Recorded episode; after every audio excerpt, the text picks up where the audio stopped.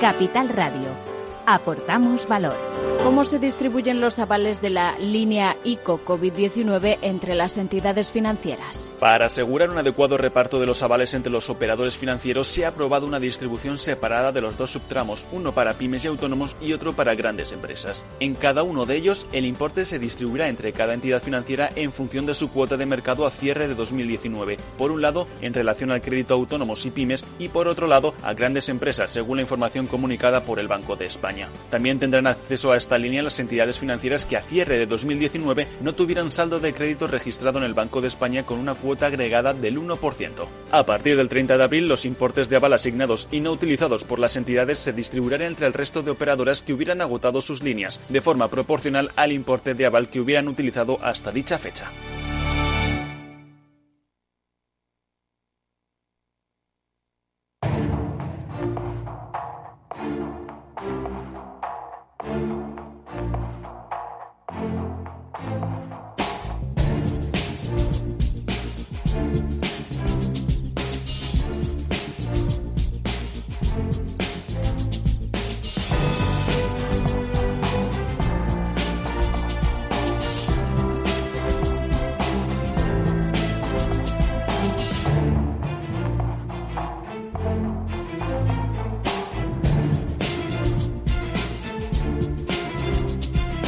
En Capital Radio, la magia de la publicidad, con Juan Manuel Urraca.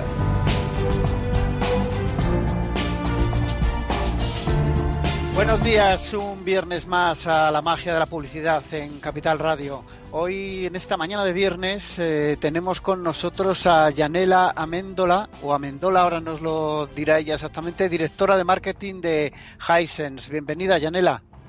Hola, eh, buenos días, ¿qué tal? ¿Es Amendola o Améndola? Améndola. Améndola, muy bien, muy bien. Disculpa que no tenía puesto el acento y no sabía bien cómo, cómo era tu apellido. Bueno, eh, como decía, eh, Janela es la directora de marketing de, de Hisense, eh, una compañía multinacional especializada en electrónica de consumo, eh, pero ahora para eso tenemos a Yanela eh, en Capital Radio, en la magia de la publicidad. Ahora nos explicará qué, productos están comercializando en España y, cuáles traerán a, medio, a, corto o medio plazo dentro de, las distintas gamas que trabajáis, blanca, marrón, etcétera. Cuéntanos, eh, Yanela. Sí, bueno, nosotros, eh, somos, como has comentado, somos una multinacional china que trabajamos distintas gamas de productos, dentro de las cuales tenemos la parte de la gama marrón, donde trabajamos toda la, en el mercado de televisión, en el que ofreceremos distintas soluciones de láser TV, ULED TV, OLED y UHD. Y de hecho somos una marca muy reconocida a nivel global, en el que somos la marca número uno en China y somos la marca número cuatro a nivel mundial. Luego tenemos toda la parte de gama blanca, en la cual nuestro principal o caballo ganador en España es toda la parte de frigoríficos, en el cual pues cada vez más tenemos una mayor presencia en el mercado español. De hecho, en el abril hemos logrado ser la marca número uno eh, en unidades en lo que es el mercado de frigoríficos, que es un mercado muy polarizado. Entonces, para nosotros es muy buena noticia porque nuestros productos están teniendo muy buena aceptación en el mercado. También dentro de la gama blanca trabajamos la parte de lavado, con distintas eh, soluciones, tanto de lavadoras como secadoras. Y luego también el año pasado lanzamos también lo que es toda la parte de gama de encastre, con hornos y encimeras, soluciones un poco para completar toda la parte del portafolio de electrodomésticos. Y luego este año vamos a lanzar en el mercado español la marca Gorenge, que es una marca que tiene más, eh, del, que ha adquirido el grupo Hisense Internacional, que es una marca eslovena que tiene más de 70 años de historia y que está dedicada también a toda la parte de gama blanca, electrodomésticos. Y en nuestro caso, el lanzamiento en, el mercado español estará dirigido sobre todo al canal especialista, al canal Kitchen Specialist, donde eh, nuestro principal enfoque es buscar la prescripción ¿no? y que el consumidor pueda obtener todos los electrodomésticos eh, que necesita para construir la, cocina de sus sueños, ¿no? Y bueno, y por último, no menos importante, también trabajamos toda la parte de productos de climatización, en el cual pues tenemos distintas gamas de productos, una parte de residencial, eh, otra parte que es la línea comercial y sobre todo la parte más eh, de negocio B2B con la línea VRF, donde es una tecnología más adaptada, a, como ya te comentaba, al negocio B2B. Pues como ves, somos una marca bastante completa que ofrecemos distintas soluciones dentro del mercado de tecnologías del hogar. Una simple curiosidad, cuando hablas de, eh, posicionamiento en mercados, eh, número uno en China, número cuatro en el mundo en, televisión, ¿hablas en unidades o en, o en valor?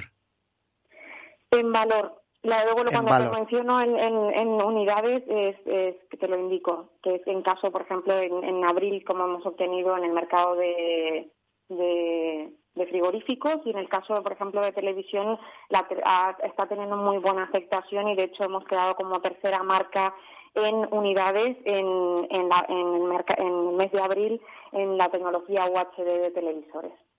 Muy bien. ¿En qué grandes retailers os estáis eh, eh, apoyando? Porque eh, evidentemente en España se vende a través de, Internet, pero mm, todavía el consumidor español en general para una compra, digamos, no recurrente, una compra de productos de larga vida, todavía va al punto de venta. ¿En qué grandes retailers estáis? Nosotros eh, estamos presentes en más de 5.000 puntos de venta. Obviamente trabajamos con todos los canales tradicionales de grupo de compras y luego con todos los canales verticales, como pueden ser la parte de cadenas, Mediamar, Borten, Corte Inglés y Carrefour también. O sea que tenemos una distribución bastante amplia dentro del territorio español. Muy bien. Bueno, eh, lógicamente eh, me gustaría preguntarte también si estáis en marketplaces tipo Amazon y qué porcentaje de vuestra facturación la hacéis eh, online.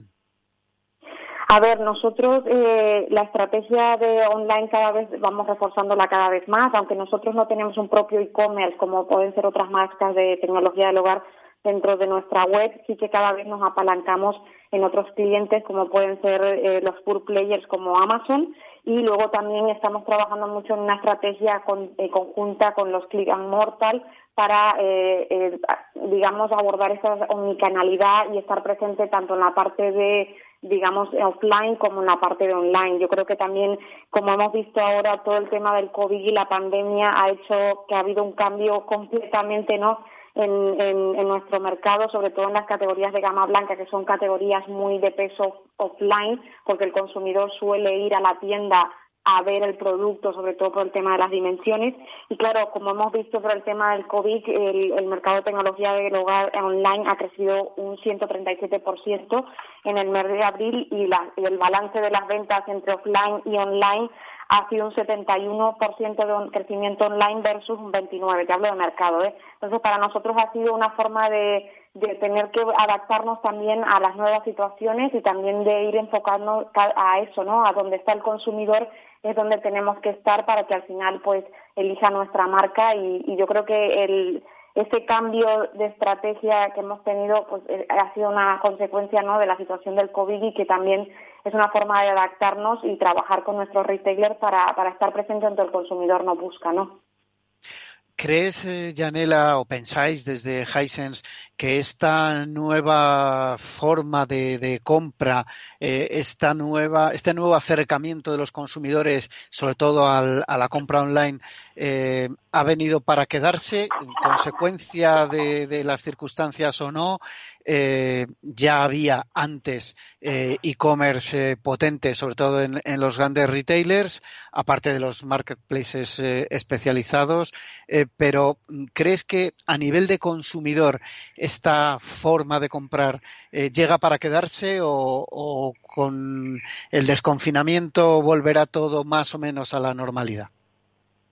Yo creo que eh, hay consumidores, según datos que tenemos de GFK, alrededor de un 17% de los consumidores son nuevos en, la compra online, ¿no? Han tenido que probar este, este método de compra, principalmente las mujeres, eh, por el motivo del, de la pandemia, ¿no? Y yo creo que al final han visto, ¿no?, los beneficios también de la compra online. Entonces yo creo que, que cada vez más eh, Obviamente depende de la categoría de producto, como ya te comentaba. Por ejemplo, en categorías como televisión, el online es mucho más potente que, por ejemplo, en la parte de gama blanca por el tema del volumen del producto.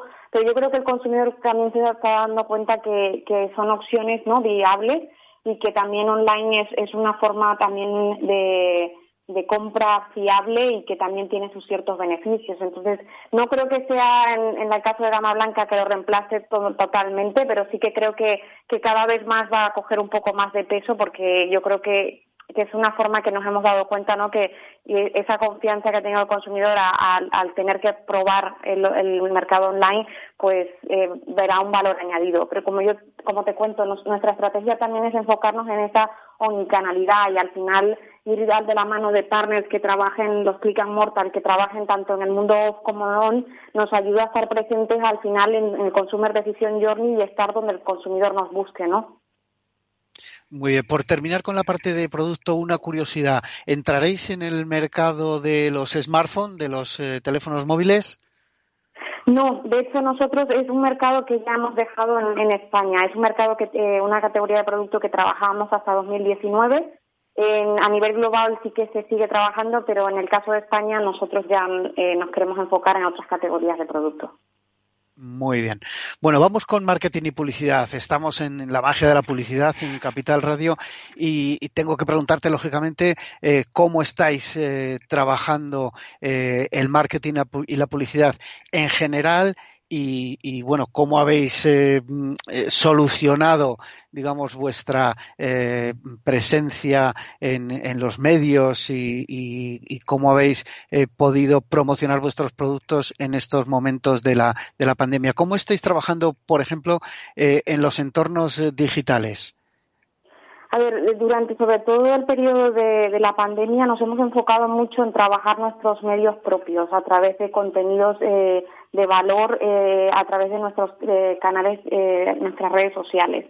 al ver que un gran porcentaje de los usuarios estaban más conectados en, Internet debido a la situación, pues hemos buscado una estrategia también de enfocarnos con contenido de valor para dar a nuestro usuarios y nuestros seguidores, ¿no? Dando pues eh, recetas o tips de cómo ahorrar energía o eh, información sobre cómo pues la de ocio, las eh, incluso hemos adaptado nuestras eh, acciones promocionales y hemos lanzado, por ejemplo, una acción promocional que se llamaba eh, En casa con Hisense, en la cual que por la compra de cualquier televisor de Hisense podías obtener hasta, te invitábamos hasta 10 eh, códigos eh, de películas en Rakuten TV. Entonces, bueno, hemos buscado un poco potenciar ese entretenimiento en casa, estar más vinculado también con el consumidor. Incluso en redes sociales, ahora eh, hemos terminado, que hemos lanzado una campaña que se llama Héroes Anónimos, en el cual eh, ha sido una campaña tanto en España como Portugal, en la cual hemos tenido la colaboración puntual en el caso de España de Lucas Vázquez para esta campaña, en la cual buscábamos un poco que cualquier persona nominara a ese héroe anónimo, ¿no? que durante el periodo de la pandemia ha estado allí presente en la línea de frente y que ha ayudado de alguna manera a llevar esta situación. Entonces, eh, hemos intentado buscar contenido más emocional para conectar con el target y también un contenido que les fuera de utilidad durante esos momentos de confinamiento. Habéis lanzado también otra campaña eh, que es Te lo mereces. Cuéntanos eh, en, qué consiste y qué canales eh, estáis utilizando en esta otra campaña. Sí, es una campaña que hemos lanzado para la gama blanca, es una campaña de cashback, pero el, el claim oficial de la campaña es Te lo mereces y es un poco donde queremos digamos, premiar ¿no? al, consumidor y, dar un, mensaje de optimismo de que una vez hemos pasado todo esto, ¿no? todo el confinamiento y toda la, difícil situación derivada de, la pandemia, pues que nos merecemos no volver a, la normalidad, a volver a compartir con, nuestros familios, amigos, eh, familias y sobre todo el volver a disfrutar de las pequeñas cosas, ¿no? Entonces ese es el principal mensaje de la, de la campaña y básicamente la estamos reforzando con mensajes con una campaña de programática en medios afines a nuestro target y también una campaña de pay por click. El, has hablado de, programática. La, compra programática, eh, ¿crees que da todos los resultados que, eh, digamos, que promete? Porque es una discusión, eh, un debate que ha habido en este programa, en la magia de la publicidad, en muchas ocasiones con diversos directores de marketing y responsables también de, agencias digitales, ¿no? A veces la compra programática parece que, bueno, hace que se, se disperse un poco, se dispersen un poco los, los impactos, quizá apareciendo en webs que no siempre son el foco del, del anunciante. ¿Cómo lo valoráis vosotros? A ver, yo creo que una campaña completa tiene que ir con distintas actividades. No puedes enfocarte solo en programática y no hacer nada más, porque eso no sería un plan 360. Entonces yo creo que una campaña programática apoya a otro tipo de, de actividades que tienes que realizar para, para poder dar visibilidad, ¿no? Y no sin olvidar también no solo el entorno digital, sino también el, entorno en la tienda, que al final también es muy importante en el proceso de decisión. Nosotros hasta ahora no nos enfocamos mucho en actividad programática, pero cada vez más vemos que es un medio que está ganando mucho peso. Es verdad que es un medio que ha ganado cada vez más relevancia el Internet por el tema de, la situación con, el, con la pandemia y que también es un medio que es muy afín al target de Hisense. Entonces, por eso hemos querido apostar cada vez más por comunicar a través de, la, de las campañas programáticas. Pero como te comento, creo que una campaña completa eh, eh, se define no solo con programáticas, sino con otro tipo de iniciativas que te hagan una, una comunicación 360 con el consumidor. Eh, luego volvemos con temas digitales, influencers y demás, pero eh, has mencionado el tema del punto de venta, algo crítico, por ejemplo, como comentabas antes, eh, con acierto, para vender pues un frigorífico, una lavadora, un lavavajillas, este tipo de productos sobre todo tiene mucha influencia el, el promotor, el vendedor, en fin, el punto de venta. ¿Qué acciones realizáis en los puntos de venta? ¿Qué acciones de marketing? Toda la estrategia below the line de BTL es fundamental. Para nosotros, al final, tenemos datos de mercado que dicen que alrededor de un 25% de los consumidores están hasta una hora buscando en, en la tienda para buscar información, por ejemplo, a la hora de comprar un frigorífico. Entonces, eh, para nosotros el poder reforzar el punto de venta, no solo con displays para crear esa imagen de marca y el que el consumidor pueda tocar, ver cómo son las dimensiones del producto y tener esa experiencia, y luego también reforzarlo mucho a través de eh, eh, promotores, porque creemos que es fundamental para apoyar sobre todo en ciertos canales.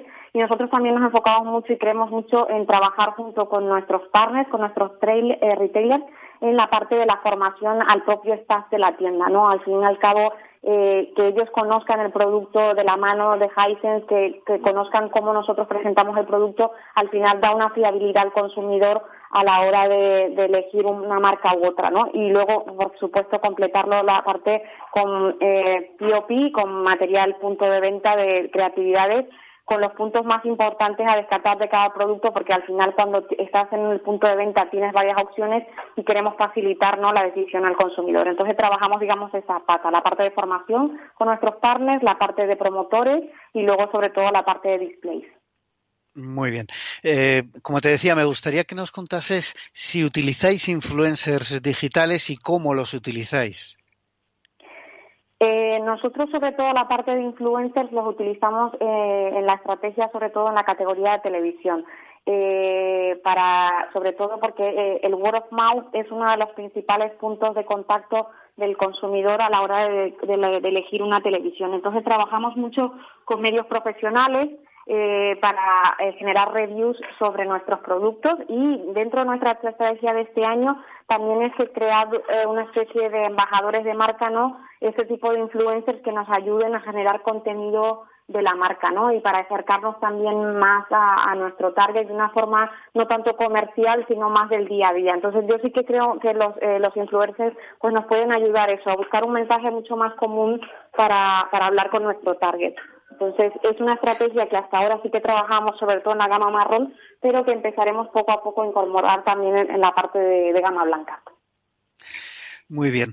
Ah, hay una figura eh, que muchas veces se relaciona con los influencers, son influencers, pero eh, trascienden, digamos, el, mundo digital, que son las celebrities, que también, en cuanto a pues, esos embajadores de marca que comentabas, eh, utilizan, utilizáis muchísimas marcas de, de, todo tipo de sectores para promocionar vuestros productos. ¿Hisense utiliza celebrities?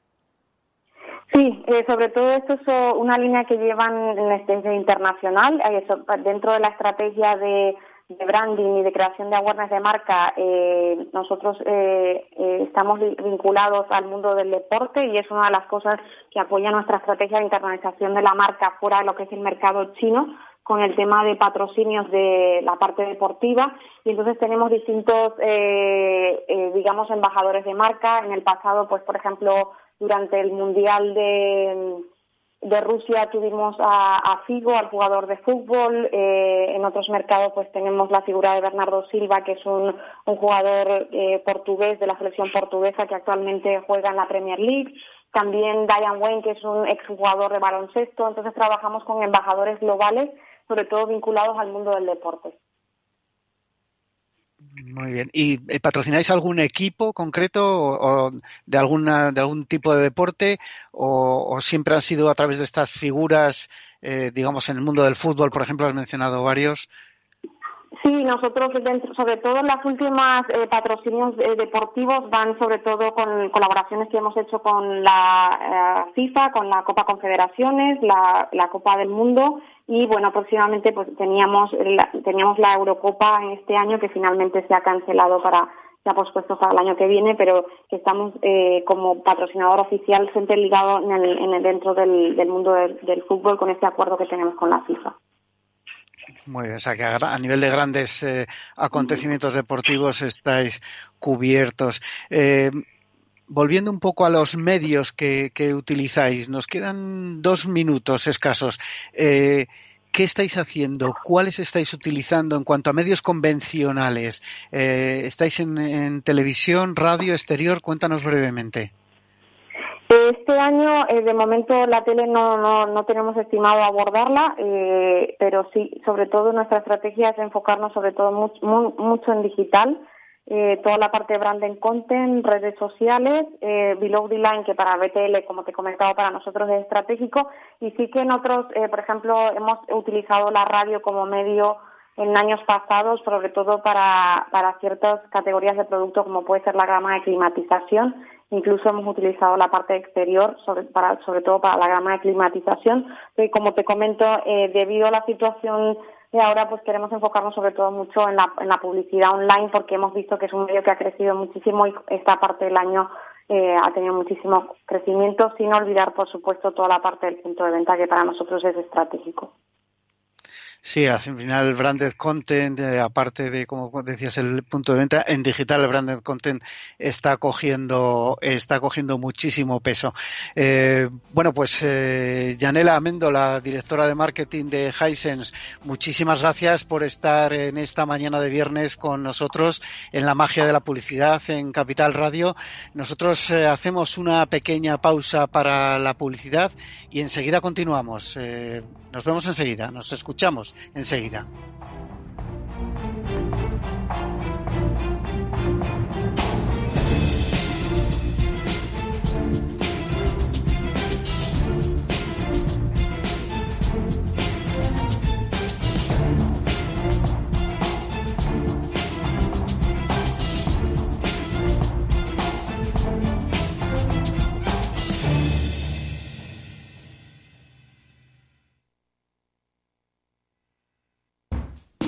¿Qué le diría Cervantes al presidente del gobierno o Voltaire a la oposición?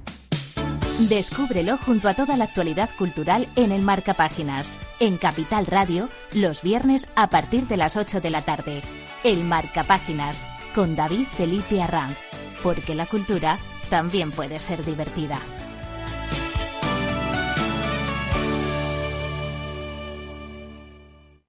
Capital Radio la genuina radio económica. Si te gusta la cocina gallega de siempre, en el Mesón Gallego 1 y el Mesón Gallego 2 encontrarás los mejores pescados y mariscos de las costas junto a recetas de la Galicia interior, además de las carnes de Sanabria y los mejores embutidos de Zamora y nuestra terraza. Te esperamos en la calle Muller 35, teléfono 91 579 3623 y en la Plaza de la Remonta 13, teléfono 91 579 0769. Una recomendación del programa gastronómico Mesa y Descanso. Gráficas Naciones. Más de 50 años de experiencia en el sector de las artes gráficas. Apostamos por la última tecnología tanto en impresión offset como en digital y gran formato. Realizamos todo tipo de impresión. Tarjetas de visita, folletos, libros, vinilos, decoración y montaje de stands. Más información en el 91 629 2145 o en gráficasnaciones.es. Capital Radio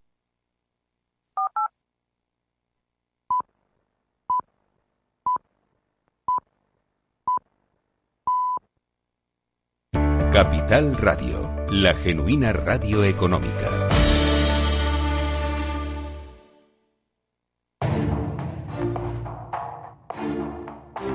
La magia de la publicidad con Juan Manuel Urraca.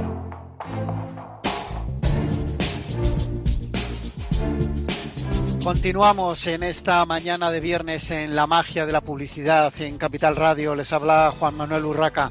Tenemos ahora con nosotros eh, al teléfono a Ariane Langsfeld, directora de investigación de Mediacom. Bienvenida, Ariane. Hola, Juan. Muchísimas gracias por invitarme.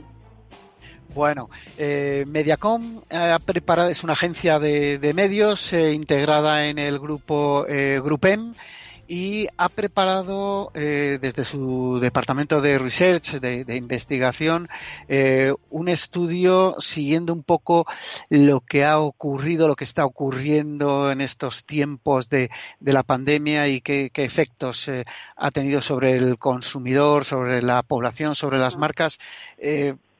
Ariane, cuéntanos eh, lo primero, eh, cómo habéis eh, seguido esos efectos, cómo habéis obtenido esos, esos datos de los que vamos a hablar. Claro, igualmente como tú y todos los oyentes habéis visto que hay una, una cantidad increíble de informes y de datos desde que empezamos con, con esta crisis del coronavirus, ¿no? Hablando y midiendo los efectos que está teniendo en, en los diferentes ámbitos de, de la sociedad. Y para hacer un seguimiento de, estos impactos em, durante todas esas semanas y tener muy claro lo que está pasando, pues nos hemos centrado sobre todo en estudios periódicos de los grandes institutos de investigación, ¿no? Por ejemplo, Canta, que también es el grupo WPP como nosotros, o también Ipsos, o datos de Dover Index o YouGov, que son en general em, datos periódicos, trackings, encuestas casi semanales, ¿no? Que nos permiten seguir así Em, el pulso de los cambios en el comportamiento y en las actitudes de, los, de los consumidores a un nivel representativo de, la sociedad y además muchas veces con el perspectiva internacional. Bueno, eh, Ariane, y dentro de todos esos datos que habéis recopilado y estudiado, eh, ¿qué destaca entre las preocupaciones de la población, eh, sobre todo en los primeros compases del confinamiento? Claro, al principio obviamente lo que, más nos preocupaba, lo que nos chocaba muchísimo era todo el tema sanitario, ¿no? Que cómo nos impacta nuestra propia salud, qué pasa con nuestros familiares, la preocupación, por los mayores ha sido altísima y luego los, los riesgos de contraer el virus o cuáles los síntomas, ¿no? Esas eran las cosas que les preocupaba muchísimo a la gente. Y también ya viendo el, gran aumento de, de, los infectados, es como si el sistema sanitario va a ser capaz de hacer frente a esta situación. Eso ha sido unas preocupaciones muy, muy graves al principio. Aparte de lo de la salud, obviamente las consecuencias indirectas, todo el tema de las consecuencias económicas ha sido siempre, siempre ahí y a lo largo que se han ido pasando las semanas, el confinamiento eh, seguido, se ha ido alargando, pues ha sido cada vez más tomando protagonismo dentro de las em, preocupaciones. Y de hecho hay muchísima gente que está sí, muy preocupada por las finanzas de su hogar y su situación laboral. De hecho, justo con los datos más recientes de Cantar dicen que, que la mitad de los españoles dice que la crisis ya ha afectado los ingresos de su hogar y otro cuarto mm, de la población dice que, que espera que, o que cree que va a tener un impacto muy pronto. Sí, al final todo esto nos afecta a todos, eh, estemos o no eh, trabajando y si no es en el entorno directo será en, en el entorno familiar o de amistades, eh, mm. etcétera. para hablar de, esos eh, sentimientos, esas ah. diferentes fases eh, que, habéis estudiado, eh, cuéntanos qué fases habéis detectado en el estudio en cuanto a esos sentimientos de los consumidores. Pues ahí nos hemos fijado mucho en un modelo de, se llama las siete fases emocionales que ha desarrollado Ipsos, que lo habían em, desarrollado primero en base de la experiencia del confinamiento en China y luego lo adaptaron a España.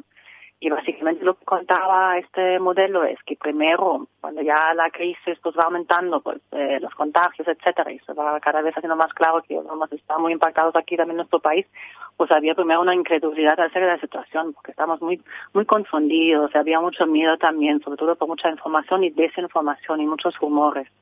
Luego sí que pasamos a la fase de preparación, que fueron justo los días antes de la declaración del estado de alarma y el confinamiento, cuando vimos esas imágenes de las personas realmente llenas los supermercados, eh, esas compras impulsadas por el miedo de que nos íbamos a encontrar en una situación de desabastecimiento. Pero una vez pasado esta fase, pues ya estando en confinamiento, pues tocaba ajustarse. Era eh, vivir con esas restricciones de confinamiento y desarrollar nuevas rutinas que eso puede ser muy complicado porque obviamente también las situaciones son muy, muy distintas. Que una persona que sigue trabajando desde casa, una persona que ha perdido su empleo, por ejemplo. Y luego claro, además, mm. en cualquier caso no estábamos acostumbrados a eso, o sea que, me imagino que eso de alguna manera se habrá reflejado también en el estudio, ¿no? Porque porque la situación era nueva completamente y para todo el mundo. Total, y cada, y cada situación posible que te puedes imaginar, ¿no? Este tema del trabajo, no trabajar, vivir solo, vivir en pareja, vivir con niños. Todo el mundo ha tenido ahí retos muy, muy particulares en que adaptándose, encontrar esas nuevas rutinas para poder sobrellevar la situación de la, de la mejor manera posible.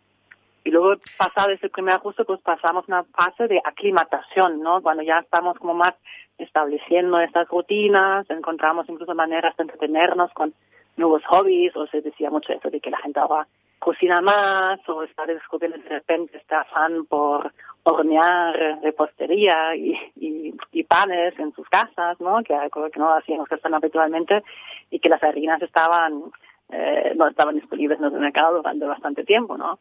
Pero bueno, eso han muchas semanas y a lo largo que pasó el tiempo pues había un aumento de la siguiente fase en que de ese estudio que era la resistencia ya que causando mucho estrés, las tensiones por estar siempre encerrado y sobre todo también ganas esa incertidumbre por lo que por, sobre cuánto va a tardar este confinamiento, ¿no? Que en algún momento no sabíamos cuándo se iba a alargar.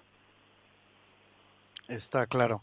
Y en cuanto a los comportamientos de consumo, porque hablabas, eh, lógicamente, algo que, que, rápidamente nos pasó a todos por la cabeza, eh, y, yo creo que el que lo niegue miente, es ir a un eh, supermercado, a, la tienda más cercana o al hiper más cercano para aprovisionarse. Eh, bueno, pues en previsión de lo que pudiera pasar, ¿no? Porque todos hemos visto ya a estas alturas de la vida muchas películas y, todos sabemos que una cosa es lo que dicen, eh, pues eh, bueno, muchas veces eh, los medios, digamos, oficiales de que aquí no pasa nada y otra es la, la realidad y vivimos una realidad en, en muchos eh, hiper y supermercados de este país, ah. una realidad de desabastecimiento puntual, pero no dejaba de ser desabastecimiento, ¿no? ¿Qué, qué impacto ha tenido ah. esto en, en, en, el comportamiento, en los comportamientos de consumo? Claro, eso es lo que hace frente justo esta, esta semana, ¿no? Antes de la declaración de estado de alerta, cuando empezamos a ver, vale, esa cosa aquí va muy en serio, empezaron a cerrar colegios, etcétera, y todo el mundo corriendo al supermercado, que fue justo ese momento de, preparación, ¿no? De la fase emocional que comenté hacia el confinamiento. Y, y es verdad que aumentó muchísimo la frecuencia en esta semana de acudir al supermercado. Hemos ido más veces al supermercado de lo que solemos hacer habitualmente y gastamos mucho más. Esa es la primera semana, cuando de repente parecía que, que nos volvimos locos por comprar papel higiénico, por ejemplo. Pero luego sí que cuando empezamos con el confinamiento, y en la fase de ajuste, aclimatación, pues se estableció ahí en una media de, de frecuencia de ir al mercado menor. Por un lado, porque es verdad que ya queríamos evitar casi este, la ida al exterior, ¿no? Y esta exposición posible a, al, virus y a em, contraerlo.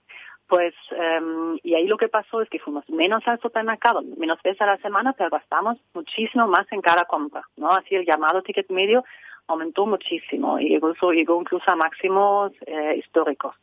¿Y qué explicación tiene esto? Pues tuvimos que comprar más, aunque fuimos menos veces, pero en total gastamos más, porque muchas de las ocasiones de consumo que normalmente tenemos fuera de casa, por ejemplo, el segundo desayuno en la cafetería de trabajo o el almuerzo que hacíamos en un restaurante de la oficina. Esas ocasiones de consumo han pasado adentro de la casa. Entonces tuvimos que comprar obviamente más alimento para, para responder a esto. Al mismo tiempo la gente empezó a tener una cierta necesidad de, indulgence, ¿no? De, gratificación para aliviar el estrés, para darnos un capricho, ¿no? Compramos, por ejemplo, mucho más helado y dulces, chocolate. Y también aumentó mucho el picoteo entre horas. Y también empezamos a cocinar más, lo que comenté, el tema de, repente la moda de eh, hornear pan. Y mm, todo esto ha aumentado mucho que hayamos comprado más. Pero luego había otro factor justo al principio, a lo que hiciste referencia, es que al principio cargamos mucho las despensas. Compramos mucho, mucho de más. Por ejemplo, arroces, legumbres, conservas.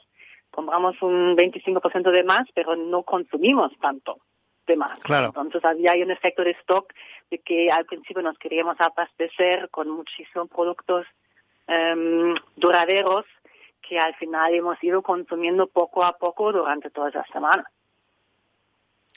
Está claro. Es verdad que eh, yo he leído por ahí algún, algún estudio de los muchísimos que se han hecho eh, que intentaba relacionar eh, lo que tú comentabas del aumento del gasto con la del gasto en el hogar con la disminución fuera de casa, de, mm. sobre todo en el sentido de, la alimentación, ¿no? fuera del hogar y parece que incluso intentando relacionar eso había más gasto en el hogar del que se hubiese hecho eh, fuera de casa. Es decir, que no es que porque los niños no coman en el colegio, porque nosotros no comamos en el punto de, cerca del trabajo o no desayunemos cerca del trabajo, eh, ese esa proporción económica es lo que se ha gastado en el hogar, sino que se ha gastado más, quizá por esto último que comentabas, de bueno, pues esos pequeños caprichos que nos aliviasen el confinamiento de alguna manera. Sí, eh, sí, totalmente. Hemos gastado más en, en, gran consumo, ¿no? En, en, los supermercados, aunque hayamos ido menos veces a la semana que en, épocas normales, pero sí que es verdad que mucha gente dice que en, en el neto, digamos, en total, ha estado ahorrando dinero. Aunque, aunque es verdad que a lo mejor muchas ocasiones de consumo, por ejemplo, tomando unas cervezas o unos vermuts así virtuales, los estoy haciendo ahora en, mi casa en vez de afuera, em, nos cuestan menos que hacerlo en, en hostelería fuera de casa. Entonces, aunque hayamos gastado más en su mercado, en total mucha gente ha estado ahorrando dinero incluso. Bueno, eh, de alguna manera el desconfinamiento también influye en, las emociones del, consumidor. ¿Cómo ha impactado? ¿Qué, eh, en las últimas semanas ya estamos eh, saliendo a la calle, por lo menos, aunque sea con horarios, dependiendo de las zonas y demás? ¿Cómo está impactando en el consumidor? Pues justamente siguiendo con estas fases emocionales eh, desarrolladas por Ipsos, pues ahora estamos en las últimas dos, ¿no?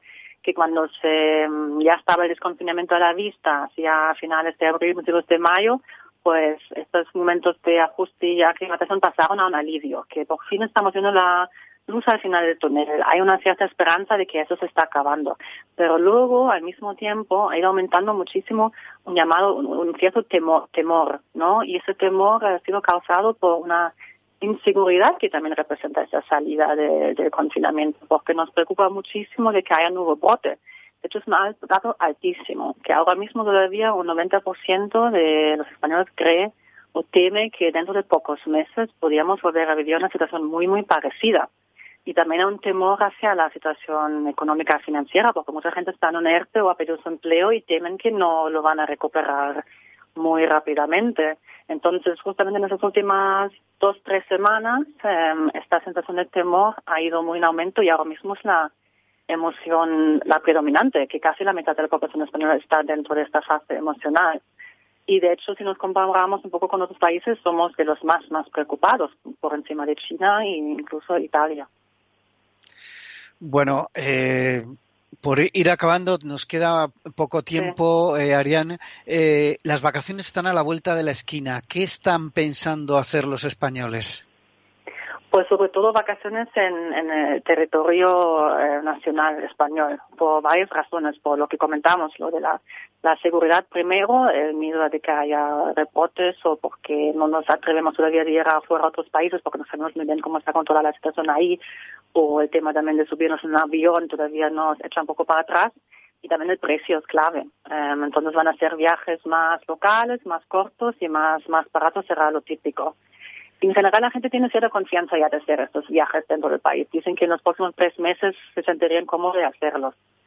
Um, pero también habrá que tener en cuenta que mucha gente ahora mismo quizás incluso tiene dificultades a realizar ciertas vacaciones, por lo que dijimos, ¿no? Mucha gente está en situaciones económicas muy complicadas y el tema de irse ahora de veraneo es no es de sus primeras prioridades, ¿no? en sus posibilidades. Eh, Arián, última pregunta y te voy a pedir brevedad. ¿Qué están haciendo las marcas y qué harán pasada esta situación? Pues las marcas hemos visto diferentes comportamientos, ¿no? Algunas han seguido comunicando, adaptando sus mensajes, otros han dejado de hacerlo. Em, yo creo que em, lo que van a hacer es volver cada vez más a comunicar y, seguir adaptándose a la situación, que es muy importante tener en cuenta que ahora mismo es este temor que comentamos y sobre todo de estar muy empáticos con lo que necesita, lo que siente la gente y de demostrar realmente cómo están ayudando. Que pueden ser ayudando directamente a los consumidores o a sus propios empleados, a diferentes sectores de, la economía, por ejemplo la hostelería o, o la sociedad en general y sobre todo mantenerse muy, muy al tanto de cómo evoluciona la situación de, de los consumidores y cuáles van a ser sus necesidades y cuáles van a ser los hábitos que ahora hemos adquirido durante el confinamiento, cuáles los vamos a mantener, pero cuáles han sido a lo mejor solamente circunstanciales, que puede ser el consumo de medios o el consumo de, de em, el comportamiento de la compra o de ocio. Habrá que ver cómo se va a quedar todo esto. Y si con esto está pues muy, muy adaptado. Pues lo veremos, eh, Arián, Lansfeld, directora de investigación de Mediacom. Muchísimas gracias por participar hoy en la magia de la publicidad. Nosotros continuamos con Federico Iglesias, el Chief Marketing Officer de PC Componentes. Bienvenido, Federico. Hola, ¿qué tal, Juan Manuel? ¿Cómo estás? Bien, bueno, eh, Federico, eh, PC Componentes, eh, creo que más o menos todos los oyentes lo conocerán, un, eh, una empresa muy especializada en e-commerce tecnológico, vamos a, decir, no solo, iba a decir electrónica de consumo, pero no solo electrónica de, consumo. Eh, cuéntanos, Federico, cómo habéis vivido los impactos de este, de este COVID-19 en vuestros pedidos, porque vosotros sí que habéis tenido que ver en directo cómo cambiaba esa percepción del consumidor y esos hábitos de, consumo. Pues eh, sinceramente ha sido una montaña rusa, porque hemos pasado eh, días en los cuales no sabíamos si íbamos a poder abrir la empresa al día siguiente. Eh, estábamos todos pendientes de, ver la publicación del, Real Decreto em, que, salía de, las decisiones del Gobierno y de repente de estar haciendo o preparando planes de contingencia en el, en el supuesto de tener que cerrar eh, la empresa porque no pudiéramos continuar con nuestra actividad, a de repente pues crecer un 300% en pedidos y, estar eh, enviando en estas últimas semanas más de un millón de productos a, los diferentes consumidores en España. Ha sido, ha sido una, una, una prueba en toda regla, ya que nos hemos tenido que dimensionar en, todos los aspectos y hemos tenido que, que pues, aumentar todos los departamentos de producción, eh, pues, el almacén o, el área de atención al cliente en más de un 300%, el taller de nuestros eh, ordenadores de marca PCCom en un 85% y, eh, y estar muy, eh, muy atentos a la, a la evolución tanto de, de la situación del COVID-19 como de, um, de, la, de cómo reaccionaba el consumidor en sí. En cuanto a los hábitos de consumo, eh, muchos estudios dicen que eh, se ha incorporado un consumidor eh, online que no existía o que era tenía cifras, digamos, muy muy bajas por franja de edad que es los mayores de 60, 65 años, depende de, los estudios. ¿Cómo, ¿Cómo valoráis vosotros o qué impacto habéis tenido vosotros con los datos que tenéis en cuanto a este, este tema de las franjas de edad? Pues, pues efectivamente nos ha sorprendido muy gratamente el ver que, el segmento de, mayores de 65 años ha, crecido en un 300% también, que la verdad es que parece que es una cifra que se repite, pero, pero sí es cierto que se, se, ha, se ha visto incrementado de una manera exponencial.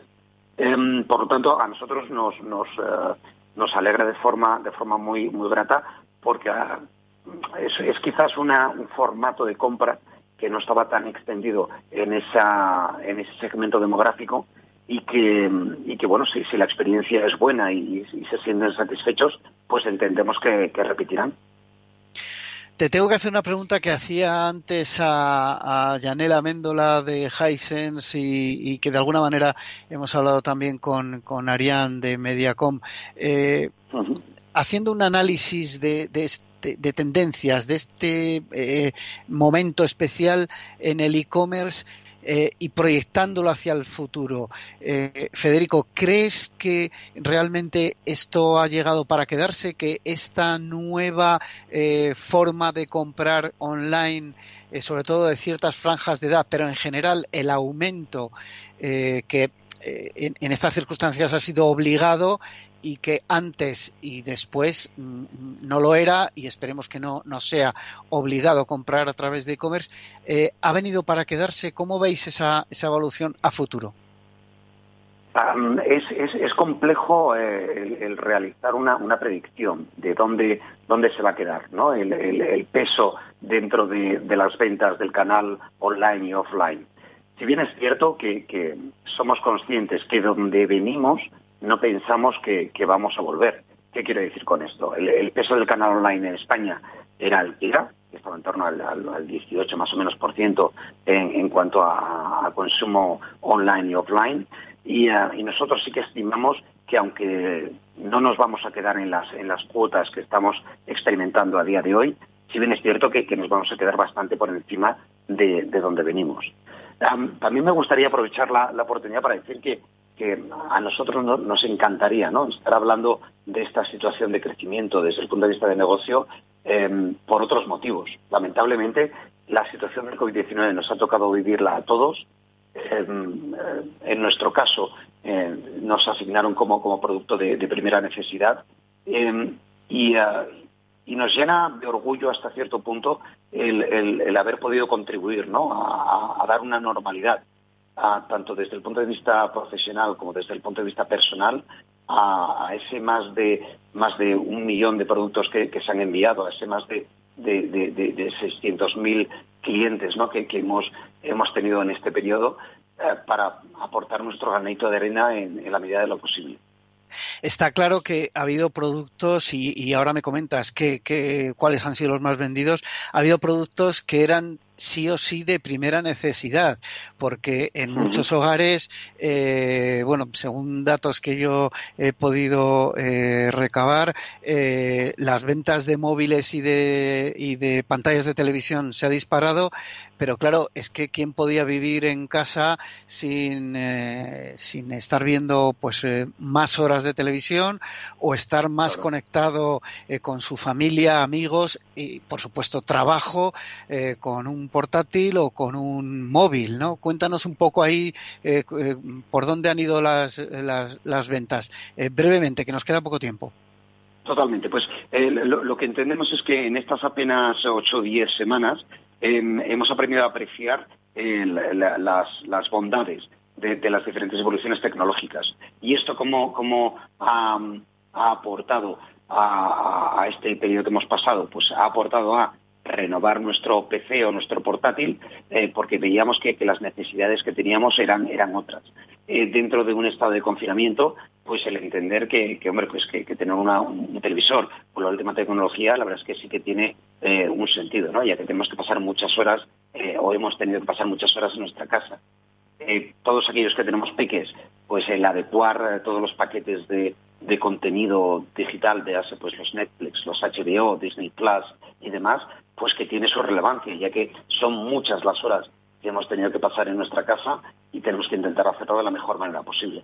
Pero sin lugar a dudas, eh, portátiles, monitores, eh, tablets que, han tenido un repunte muy interesante, impresoras y luego dentro de lo que es el hogar, pues eh, los cortapelos, ¿no? Porque como no teníamos peluquerías, teníamos que, todavía adecentarnos nosotros mismos y, todo lo que tiene que ver con, la cocina. Panificadoras y, robots de cocina han tenido un aumento, un incremento en ventas muy significativo.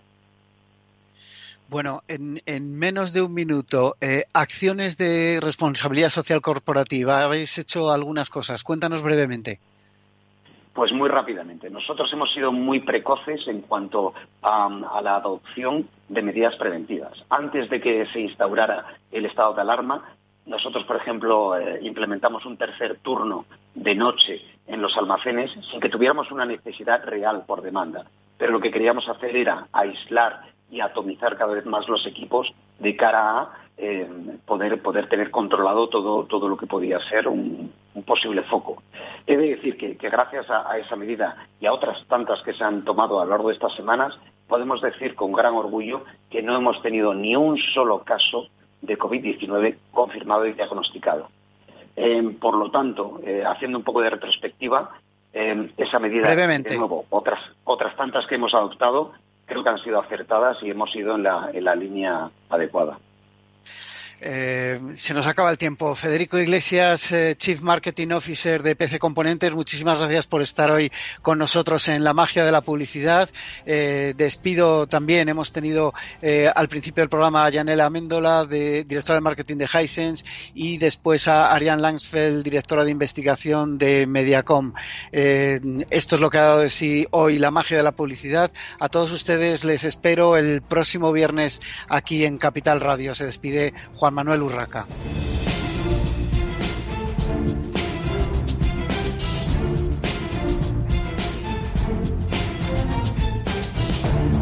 En Capital Radio, la magia de la publicidad, con Juan Manuel Urraca.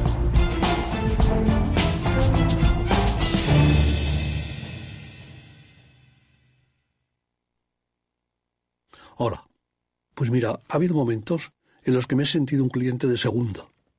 Muchas veces, las entidades de ahorro tradicionales se han guardado bajo la manga los mejores productos financieros para los grandes patrimonios. Y esto, si te digo la verdad, no me parece normal. Por eso, Finambest es revolucionario.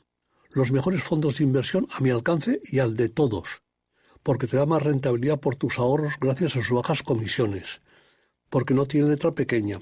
Porque no se guardan ases en la manga. Lo normal. Entra en finambest.com y descubre que lo normal es extraordinario. Lo normal es Finambest. Capital Radio. Ya no estamos en la era de la información, estamos en la era de la gestión de los datos y de la inteligencia artificial. El tratamiento inteligente de estos datos proporciona un valor enorme a las empresas en sus procesos de negocio. En Piper Lab ayudamos a nuestros clientes a tomar decisiones de negocio basadas en datos. Escúchanos todos los lunes a las 10 y media de la mañana en el espacio de Big Data de Capital, la Bolsa y la Vida. Capital Radio Madrid 105.7 Disfruta de la mejor cocina gallega en Montes de Galicia. Todo un clásico moderno en el barrio de Salamanca. Disfruta de la variada dieta atlántica, de las mejores carnes y pescados tratados con respeto y transparencia y regados con una de las mejores bodegas de la zona. En grupo, en familia o en pareja, Montes de Galicia te ofrece el espacio perfecto en cada ocasión. Capital Radio. Aportamos valor. ¿Cuál es el plazo de vigencia del aval línea ICO COVID-19? El plazo del aval emitido coincidirá con el plazo de la operación hasta un máximo de cinco años.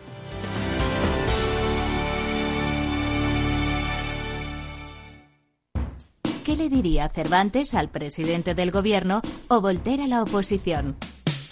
Descúbrelo junto a toda la actualidad cultural en el Marca Páginas, en Capital Radio, los viernes a partir de las 8 de la tarde. El Marcapáginas con David Felipe Arranz, porque la cultura también puede ser divertida.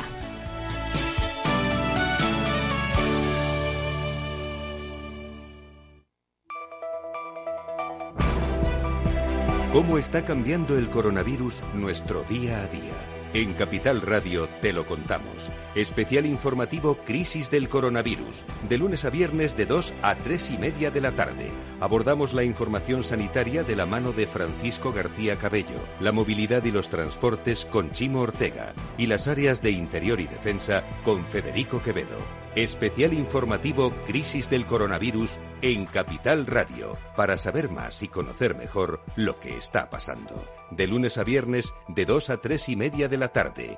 Dirige y presenta Chimo Ortega. Capital Radio, contigo.